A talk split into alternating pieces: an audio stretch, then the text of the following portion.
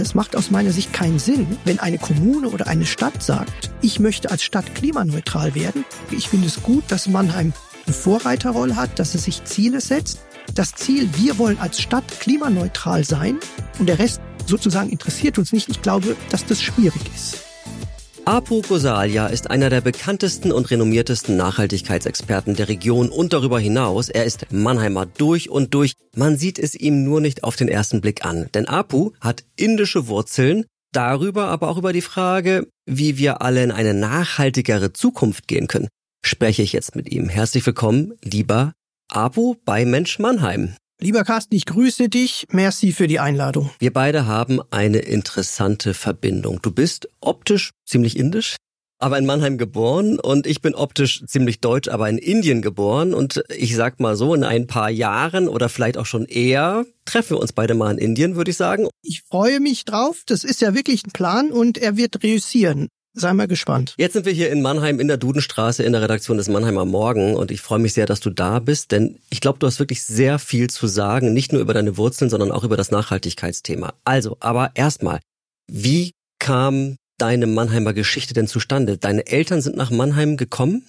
Ja, das ist richtig. Jetzt äh, kann ich schon selbst aufpassen. Ich könnte eine Stunde darüber erzählen, aber ich versuch's mal kurz. Mein Vater hatte damals in Indien, in, in Bombay, seine Ausbildung absolviert als Diplomingenieur und ist Ende der 50er Jahre nach Deutschland gekommen, eigentlich nur für ein Praktikum von drei Monaten bei einer Firma, die damals noch BBC hieß, heute ABB und Alstom hieß, also hier in Mannheim.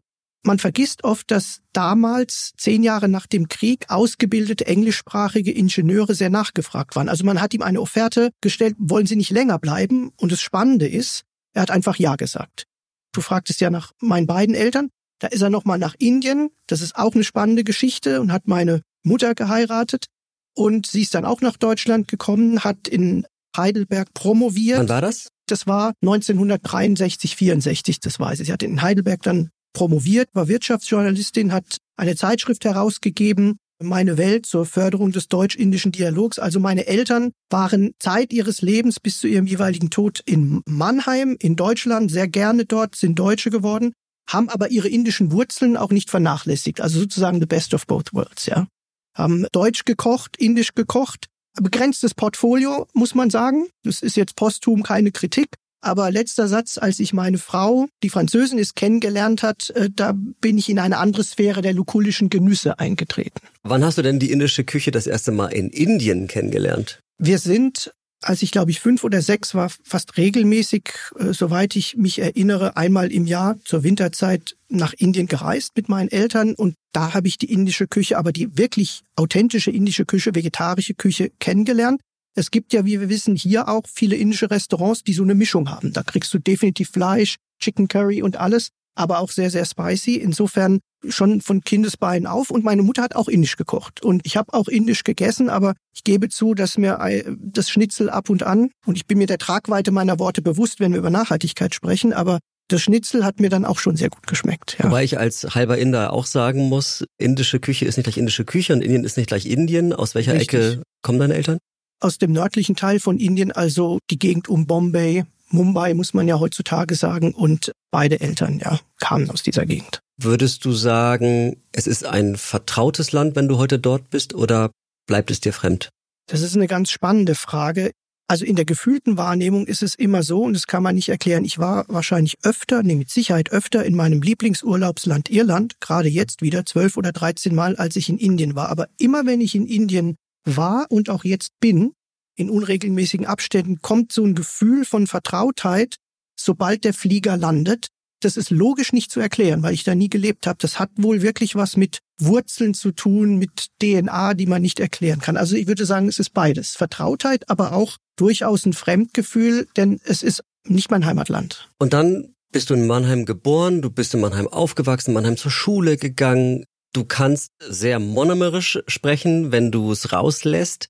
Wie sehr hat dich Zeit deines Lebens deine ethnische Herkunft in deinem Alltag beschäftigt? Also wenn ich ganz ehrlich bin, auch in der Erinnerung und auch jetzt, eigentlich gar nicht, denn wenn ich die Dinge, die ich tue, tue, also sowohl Alltag ist ja beruflicher Alltag, auch Freunde und so weiter, dann tue ich diese Dinge sehr konzentriert und fokussiert und da beschäftigt mich das nicht. Aber das Spannende ist, dass ich ab und zu diese ethnische Herkunft oder diese Mischung durchaus spielerisch verwende, sowohl im Berufsalltag wie auch im Privaten. Da gibt's auch ganz lustige Beispiele. Magst du mal erzählen? Ja gut, also im Beruflichen ist es so, gerade jetzt in meiner Selbstständigkeit im vierten Jahr, darüber sprechen wir vielleicht später noch, ist es so, dass äh, wenn ich mich vorstelle, virtuell oder auch bei Unternehmensbesuchen, also nicht, wenn es jetzt gleich vier Vorstände sind, aber wenn man merkt, es geht ums Kennenlernen oder so, dann ist das Entree oft bei mir, schön Sie kennenzulernen, wie Sie von meinem äußeren Erscheinungsbild unschwer erkennen können, bin ich das, was man einen typischen Mannheimer nennt. Dann ist immer das Eis gebrochen, ja. Und im privaten Umfeld ist es so, da gibt's wirklich ein aktuelles Beispiel und das ist auch mannerisch. Ich, also der Hintergrund, den kriege ich nicht mehr zusammen, aber ich sollte etwas nochmal neu überlegen. Ja, war ein Bekannter, und der, der hat einfach nicht loslassen. Abu, jetzt überleg doch noch mal. Geh doch noch mal heim, schlofe Nacht drüber. Überleg doch mal. Geh doch mal indisch. Geh doch noch mal indisch. Und dann sage ich, du, ich gehe lieber deutsch. Spielerisch nutze ich das schon sehr und das ist dann wunderbar manchmal. Hast du den Klassiker erlebt, dieses angesprochen werden? Sie sprechen aber sehr gut Deutsch.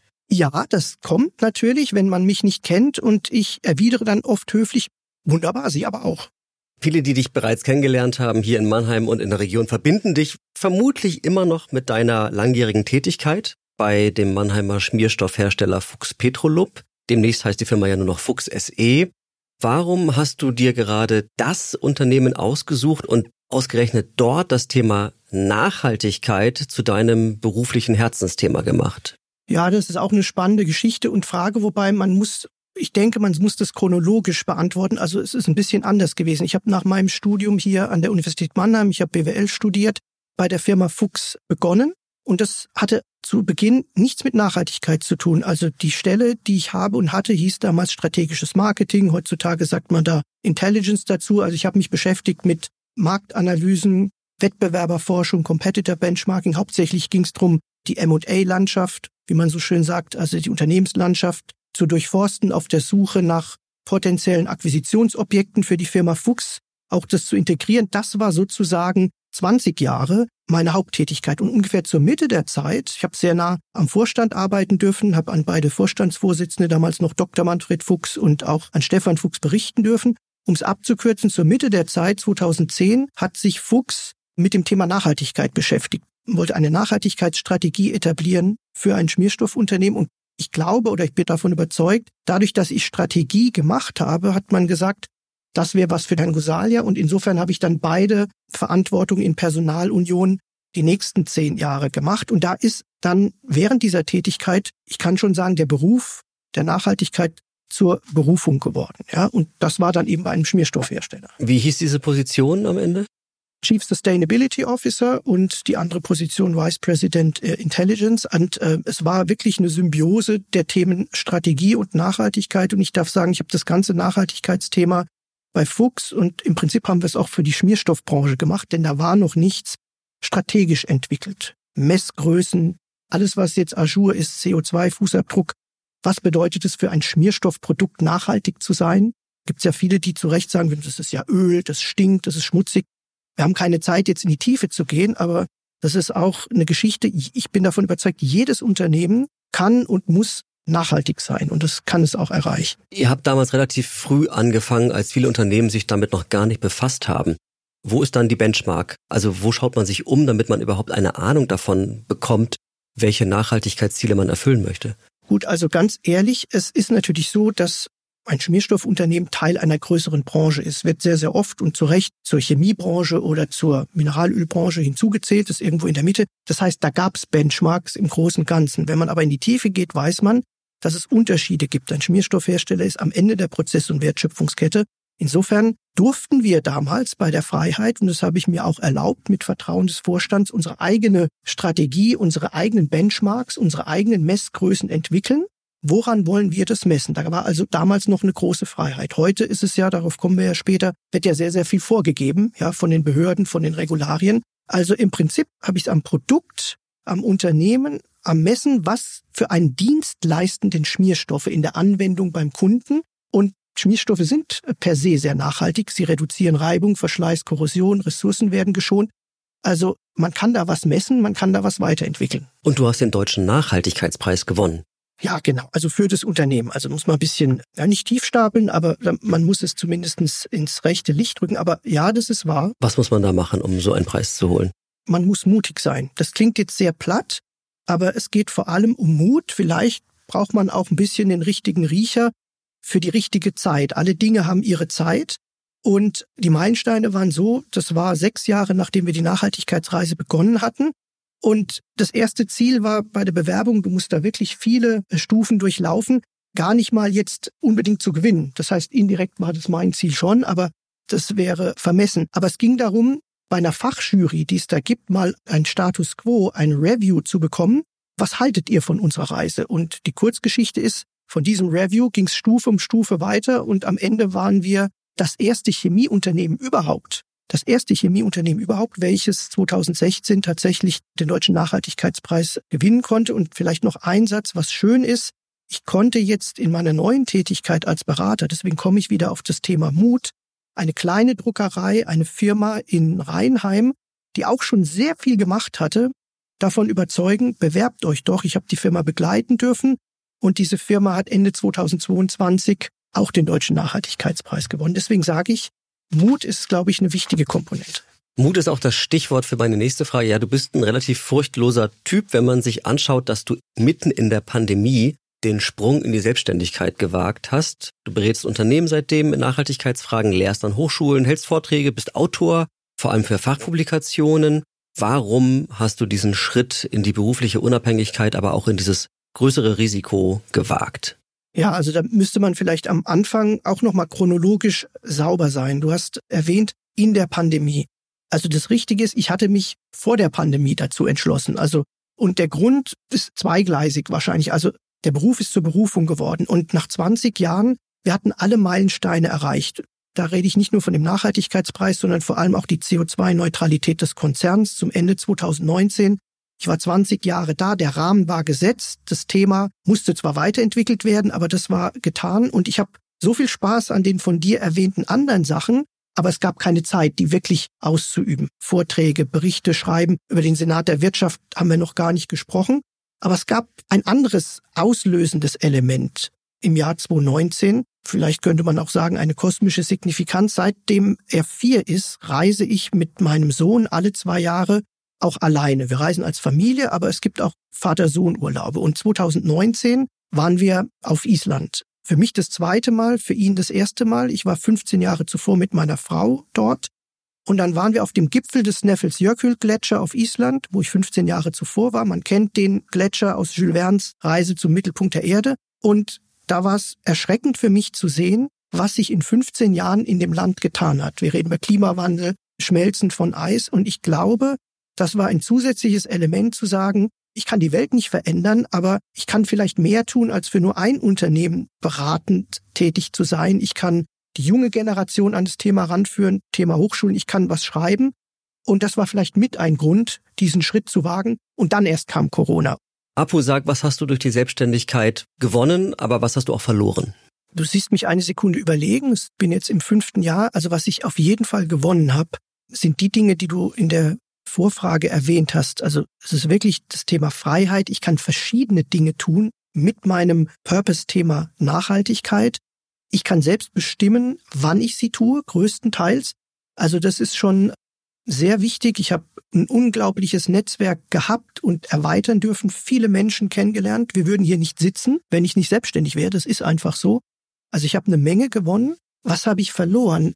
Es ist schon so, wir sind mehr oder weniger alle Deutsche und ich gehe jetzt mal von mir aus, wir sind sehr, sehr strukturiert, manchmal mehr, als wir es uns denken. Und so schön es ist, diese Freiheit zu haben, diese Struktur, diese neue Struktur der Freiheit und die zu nutzen, die muss man sich auch bisschen geben. Das, das habe ich ein bisschen unterschätzt. Zwar toll, wenn du machen kannst, was du möchtest und vier Themen hast, aber du musst dich selbst neu strukturieren. Ja? Und also diese Struktur ist ein bisschen verloren gegangen. Ich habe sie sehr schnell neu wiedergefunden. Und zweiter Punkt, es ist auch so, dass es natürlich schon Elemente gibt, gerade mit Unternehmen, mit denen du gern zusammenarbeitest, so drei, vier Monate, wo du dann denkst, eigentlich nicht permanent, aber würdest du ein, zwei Tage die nächsten fünf Jahre da noch einen Bezug haben. Also dieser Teil einer Unternehmenskultur zu sein, das vermisse ich nicht jeden Tag, aber bei guten Kunden ab und an. Und der dritte Punkt, du hast das Jahr der Pandemie angesprochen. Die Wahrheit ist natürlich schon, du machst dich selbstständig, verlässt bewusst die Unternehmensstabilität eines Konzerns, alles gut, und dann kommt Corona. Also du verlierst natürlich im ersten Jahr auch dein Sicherheitsgefühl. Ich glaube nicht die Sicherheit. Ich halte Sicherheit fast für eine Illusion, aber man verliert ein Sicherheitsgefühl. Wir haben keine Zeit, über diese ganzen Themen, mit denen ich mich sehr beschäftigt habe, zu sprechen, wie die Deutschen sind besonders, dazu zähle ich mich auch, sicherheitsorientiert, German Angst und diese ganzen Sachen. Also im ersten Jahr war das schon spannend, ja. Aber wenn ich eine Bilanz ziehen würde jetzt im fünften Jahr, dann würde ich sagen, eindeutig habe ich mehr gewonnen durch die Selbstständigkeit, als ich meine verloren zu haben. Ich würde gern mal dein Netzwerkwissen anzapfen und ganz allgemein fragen, wo steht die deutsche Wirtschaft in Sachen Nachhaltigkeit? Erkennst du unterschiedliche Geschwindigkeiten je nach Branche und Größe von Firmen? Ja, es ist eine Frage. Ich fange mit dem ersten Teil mal an. Man kann das streng akademisch lösen. Ja, also es gab gerade neulich eine Studie Nachhaltigkeit der deutschen Wirtschaft im europäischen Kontext. Und da war Deutschland auf dem Mittelplatz. Ich denke, man sollte auch wissen, wenn man über Nachhaltigkeit spricht, ist es ja ein breites Thema. Da geht es ja nicht nur um CO2 und Dekarbonisierung. Nachhaltigkeit hat eine ökologische Säule, hat auch eine soziale Säule, hat auch eine ökonomische Säule. Also wenn du nach Rankings guckst, sind wir im Mittelfeld. Die Skandinavier führen oft bei diesen Rankings und insofern dort steht die deutsche Wirtschaft wahrscheinlich auch. Ich könnte jetzt 20 Minuten lang wirklich darüber sprechen, warum ich es nicht ganz so kritisch sehe wie manch anderer Zeitgenosse. Was ich aber wichtiger finde, ist eine zweite Frage.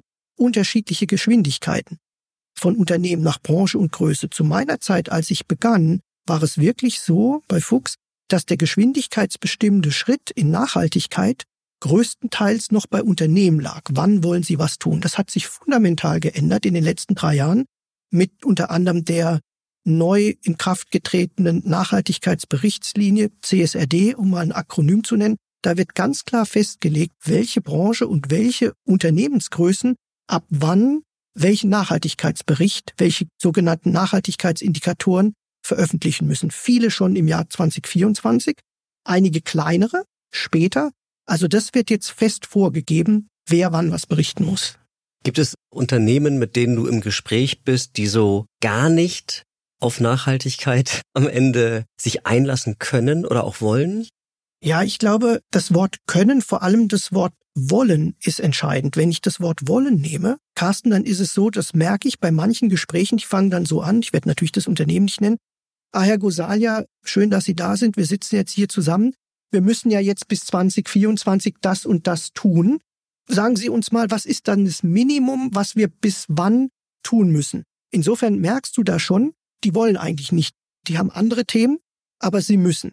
Und weißt du, welchen Satz ich auch immer oft höre bei diesen Unternehmen, die eigentlich nicht wollen? Ah, Herr Gosalia, das ist doch eigentlich nicht möglich. It's not possible. Und dann antworte ich immer gern, no, it's necessary. Es ist notwendig. Und das ist in dem Fall nicht mein Satz. Das ist ein wunderbares Zitat aus einem Film meines Lieblingsregisseurs Christopher Nolan, nämlich Interstellar. Möchte nicht den ganzen Film erzählen, aber interessanterweise handelt auch der ganze Film über das Thema Nachhaltigkeit. Die Ressourcen des Planeten sind zu Ende, die Menschheit muss den Planeten verlassen und ein Astronaut sucht quasi eine neue Welt und der Computer sagt ihm, das zu erreichen ist nicht möglich, it's not possible. Und der Mensch antwortet, no, it's necessary. Und ich sage den Unternehmen oft, es ist notwendig und es ist möglich. Ich habe aber auch mit vielen Unternehmen zu tun, hauptsächlich Familienunternehmen, auch größere Familienunternehmen, die intrinsisch was entwickeln wollen und sagen, wir haben schon viel gemacht, aber helfen Sie uns das mal in Struktur zu bringen. Helfen Sie uns mal einen Rahmen zu setzen und helfen Sie uns mal einen Business Case zu entwickeln. Also mir begegnet beides. Unternehmen, die eigentlich nicht wollen, aber müssen, aber Unternehmen, die sagen, wir haben ja sowieso eine Pflicht lass uns doch neben der Pflicht auch die Kür machen, was passt zu unserer DNA, was würden Sie uns empfehlen? Das macht natürlich am meisten Spaß. Mal ketzerisch gefragt, hat ein Unternehmen, das sich eine Nachhaltigkeitsstrategie nicht leisten kann oder nicht leisten will, überhaupt eine Daseinsberechtigung zukünftig? Ich würde es anders ausdrücken. Daseinsberechtigung, also da habe ich ein Störgefühl, weil ich finde, es wäre vermessen oder arrogant und es ist ja auch gar nicht möglich, einem Unternehmen eine Daseinsberechtigung zu entziehen. Ich würde es mal umdrehen und würde sagen, wenn ein Unternehmen heutzutage, und es gibt ja die drei Säulen, sich nicht nachhaltig aufstellt, auch ökologisch, auch ökonomisch und sozial, dann werden die Kunden weggehen Es werden die Lieferanten weggehen, die Mitarbeiter, die jungen Mitarbeiter, du hast erwähnt, dass ich an Hochschulen lehre, die jungen Leute stellen heutzutage teilweise andere Fragen an Unternehmen, als ich sie früher gestellt habe. Das heißt, das Unternehmen wird einfach nicht da sein, per se, wenn es sich nicht nachhaltig aufstellt, von Reputationsrisiken und anderen Sachen ganz zu schweigen. Versuchst du selbst klimaneutral zu leben? Ich könnte jetzt auch wieder kurz antworten, es geht leider nicht, äh, verzeih mir das. Und zwar, weil es mit dem Wort klimaneutral zu tun hat. Es gibt, wie du weißt, gerade im Moment, seit einigen Monaten, heftige Diskussionen und Debatten, oft zu Unrecht, mit diesem Wort klimaneutral. Und das Wort klimaneutral wird auch oft, genauso wie das Wort Nachhaltigkeit, inflationär verwendet. Ich antworte auf die Frage, aber viele Menschen verwechseln oft das Wort klimaneutral und meinen emissionsfrei. Und da muss man klar sagen, kein Mensch und kein Unternehmen wird es schaffen, komplett emissionsfrei zu arbeiten und zu wirtschaften. Selbst der Mensch, der meint, er kauft alles und baut alles selber an im eigenen Garten und lebt komplett autark, dem muss man fragen, irgendwo ist es ja produziert worden, der Dünger, irgendwo ist er transportiert worden. Also es geht nicht um Emissionsfreiheit. Klimaneutralität bedeutet, dass man das, was man ausstößt und nicht vermeiden kann, so weit wie möglich reduziert. Das heißt es für mich, aber es wird immer unvermeidbare Emissionen geben oder noch nicht vermiedene, sowohl für Menschen wie für Unternehmen. Und Klimaneutralität bedeutet, ich versuche an anderer Stelle des Planeten seriös dafür zu sorgen, dass die Menge an CO2, die ich hier ausstoßen musste, dort eingespart wird, um am Ende eine klimaneutrale Bilanz zu haben. Das nennt man Kompensation. Das wird den Planeten langfristig nicht retten, aber wir kaufen uns damit Zeit, andere Dinge in Gang zu setzen, um weiter zu reduzieren. Das heißt also, ich versuche zu reduzieren. Ich kann nicht wirklich klimaneutral leben. Ich kann aber gucken, dass ich am Ende des Jahres klimaneutral bin, indem ich die Emissionen, die ich verursacht habe, und das mache ich auch jedes Jahr, weil ich mal geflogen bin, weil ich mit dem Auto gefahren bin, zu messen und zu kompensieren.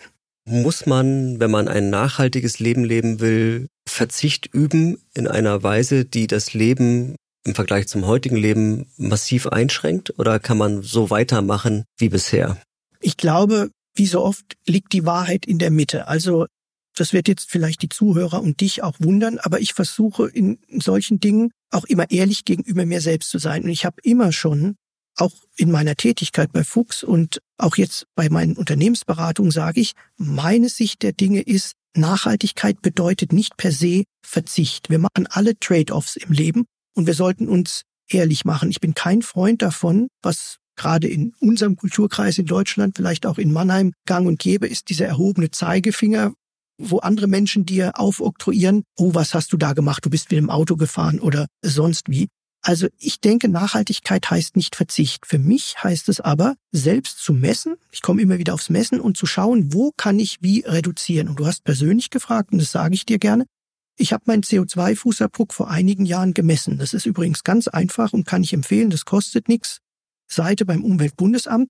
Und es ist wunderbar zu sehen, was mein Personal Carbon Footprint sozusagen bestimmt. Und dann haben wir schon ein bisschen unsere Essensgewohnheiten geändert. Thema Fleisch habe ich vorhin gesagt. Sehr, sehr viel weniger. Aber ich verzichte nicht auf Fleisch. Ich kann nicht in Mannheim in den Pinsgauer Stuben mit einer gewissen Regelmäßigkeit auf mein Wiener Schnitzel verzichten aber es ist sehr weit reduziert. Ich habe das Fahrradfahren wieder neu entdeckt, was ich lange verpönt habe und meine Stadt neu kennengelernt übrigens. Wir müssen nicht zu viel Flugkreis, also wir reduzieren, wir sind uns bewusst, was wir tun, aber es hat für mich nicht per se was mit fundamentalem Verzicht zu tun. Eine Frage habe ich noch, weil sie die Stadt Mannheim direkt betrifft, die bis 2030 klimaneutral sein will. Ist das am Ende, ich sag's mal hart, ein PR-Gag? weil die Ankündigung allein schon so wunderbar politisch korrekt klingt und es ja schwer messbar sein wird, ob eine Stadt mit all ihren Facetten und Strukturen in einem Jahr X klimaneutral sein kann. Du nimmst völlig zu Recht mir die Antwort schon vorweg und ich würde das gerne erweitern.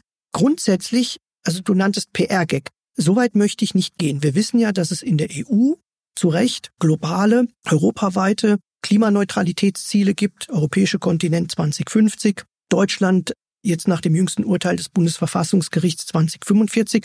Also diese Themen gibt es. Insofern finde ich es kein PR-Gag, wenn Mannheim sich Ziele setzt. Ich finde es auch wunderbar, wenn eine Industriestadt, und Mannheim hat das Potenzial dafür, das möchte ich sagen, Frontrunner sozusagen dort ist und andere können sich ein Beispiel nehmen. Aber du hast natürlich recht, wir müssen uns mal ein bisschen davon verabschieden, zu denken, dass das Weltklima in einem Land gerettet wird oder in Deutschland gerettet wird, man muss es global sehen. Und insofern gilt es auch für Mannheim. Es macht aus meiner Sicht keinen Sinn, wenn eine Kommune oder eine Stadt sagt, ich möchte als Stadt klimaneutral werden, eventuell sogar auf Kosten von anderen Städten oder Regionen, dann haben wir nichts gewonnen. Ich habe immer den Satz gesagt, im Weltklima, sorry, dass ich jetzt etwas salopp bin, ist es am Ende egal, wo die Tonne CO2 eingespart wird oder wo sie ausgestoßen wird. Wichtig ist, dass es geschieht. Also kurze Antwort auf die Frage, ich finde es gut, dass Mannheim eine Vorreiterrolle hat, dass es sich Ziele setzt. Das Ziel, wir wollen als Stadt klimaneutral sein und der Rest sozusagen interessiert uns nicht. Ich glaube, dass das schwierig ist. Das heißt, um den Bogen nochmal zu spannen, das Weltklima wird viel eher in Indien gerettet. Zum Beispiel, und es geht um Technologietransfer. Es geht darum, dass andere Länder von uns nicht sozusagen gegängelt werden, ja. So am deutschen Wesen soll die Welt genesen, aber dass man praktisch denen hilft, das zu erreichen, was bei uns 30 Jahre gedauert hat mit neuer Technologie und dass man sagt, wir können hier nicht von einem Tag auf den anderen, da komme ich auf die andere Frage wieder zurück, klimaneutral oder null CO2 haben, aber wir sorgen wenigstens dafür mit unserer Technologie, dass bei dir mit unserem Wissen wir CO2 einsparen und du trotzdem aber Energie produzieren kannst und so weiter. Und Deswegen finde ich es schwierig zu sagen, Mannheim wird klimaneutral, vielleicht schafft man das, auch über Zertifikate. Ja, aber was mit dem Rest der Welt? Also damit habe ich ein Problem. Also insofern ist es besser, wir sagen, wir machen alles, was wir tun, und da gibt es tolle Projekte und schauen, dass wir Vorbild sind für andere und Vorreiter. Aber dieses Ziel 2030 ist, ich wiederhole mich da, Mannheim klimaneutral, da habe ich ein Störgefühl damit. Apu, eine so spannende und hochrelevante Diskussion, aber wir kommen jetzt trotzdem zu unserem Schlussformat. Ich bitte dich, die folgenden drei Sätze jeweils zu beenden. Nummer eins. Wenn ich an Indien denke, dann sehe ich. Wenn ich an Indien denke, dann sehe ich zuerst meine beiden Eltern, die leider verstorben sind. Irgendwie sehe ich da noch so Elemente, wo wir gemeinsam in meinen jungen Jahren nach Indien gereist sind. Und ich sehe auch Indien oder die Stadt Mumbai sehr, sehr gerne. Ich gehe die virtuell durch. Ich sehe auch meine Familie, mit der ich lange keinen Kontakt hatte, das heißt also Cousinen, Cousins, und die ich im Jahr der Pandemie, kurz bevor ich meine Beratungstätigkeit begonnen habe, war ich lange in Indien. Auch das ist eine Sondergeschichte. Das sehe ich, wenn ich Indien sehe. Und lieber Carsten, ich sehe uns beide zu einem bestimmten Zeitpunkt dort, wie es unser Bestreben ist. Nummer zwei. Wenn ich an Mannheim denke, dann sehe ich meine Geburtsstadt, meine Heimatstadt, dann durchlaufe ich alle Stationen. Ich habe in der Neckarstadt zu Beginn gewohnt. Ich sehe den Herzogenriedpark, ich sehe, wo ich zur Schule gegangen bin, ich sehe, wo ich zur Universität gegangen bin, ich sehe Freudenheim, wo wir jetzt leben dürfen. Ich sehe bei Mannheim Heimat und ich weiß, es ist nur ein Satz, aber wenn ich das sagen darf, es gibt eine wunderbare, wahre Geschichte, als ich bei Fuchs begonnen habe und als ich das erste Gespräch mit meinem damaligen ersten Chef Dr. Manfred Fuchs hatte. Ich war also schon eingestellt, dann kamen wir das erste Mal zusammen und leicht mannerisch angehaucht, in, in meiner Erinnerung hat er dann auch gefragt, gell, Herr Gosal, ja, gell, Sie sind ja in Mannheim geboren. Und dann habe ich gesagt, ja, Herr Dr. Fuchs, und in Mannheim werde ich auch sterben. Und dann haben wir gelacht und damit war eigentlich alles gesagt. Nummer drei, wenn ich an den Planeten in zehn Jahren denke, dann sehe ich? Dann sehe ich, fangen wir mal ganz niedrigschwellig an, dass er noch da ist. Ich sehe, dass es ihm, und es ist erstmal kein Fortschritt, nicht schlechter geht, als es ihm heute geht. Und es geht ihm heute teilweise nicht gut. Ich sehe, dass es ihm regional in Ländern des globalen Südens besser geht. Hier in Europa müssen wir schauen, wie wir das alles hinkriegen. Das wird nicht leicht. Ich sehe aber auch einen Planeten, wo wir in zehn Jahren sind wir im Jahr 2033. Wir haben vorhin Ziele angesprochen. Viele Ziele gehen aufs Jahr 2030. Ich sehe tatsächlich die Ziele des Jahres 2030, Klimaneutralität und andere, wahrscheinlich erst genau 2033, also drei Jahre später erreicht, weil wir natürlich aufgrund der ganzen Gemengelage, über die wir nicht sprechen müssen, Startschwierigkeiten hatten, was passiert ist. Ich sehe aber auch, dass wenn wir in Fahrt gekommen sind, 2033, dass wir es trotzdem bis 2045, 2050 schaffen, diese Ziele, die wir uns gesetzt haben, global zu erreichen. Und ich sehe einen Planeten, in dem, ich komme mal kurz wieder auf meinen Sohn, der in dieser Woche Abitur gemacht hat, der jetzt ein Studium interessanterweise der Chemie in Heidelberg beginnen wird, das kommt nicht von mir, dass er auf einem Planeten leben kann, wo er das tun kann, was er möchte, wo es einen gewissen Wohlstand gibt, wo die Jugend von heute, deine Kinder, meine Kinder, auch positiv in die Zukunft gucken werden. Und das ist zwar ein bisschen Zweckoptimismus,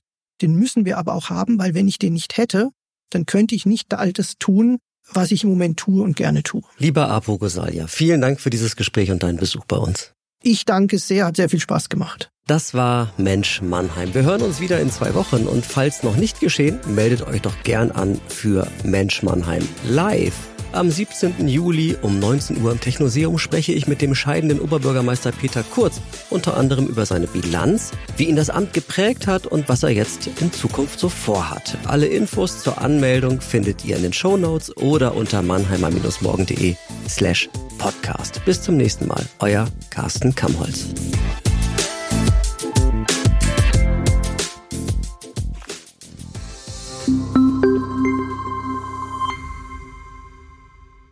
Ein Podcast des Mannheimer Morgen.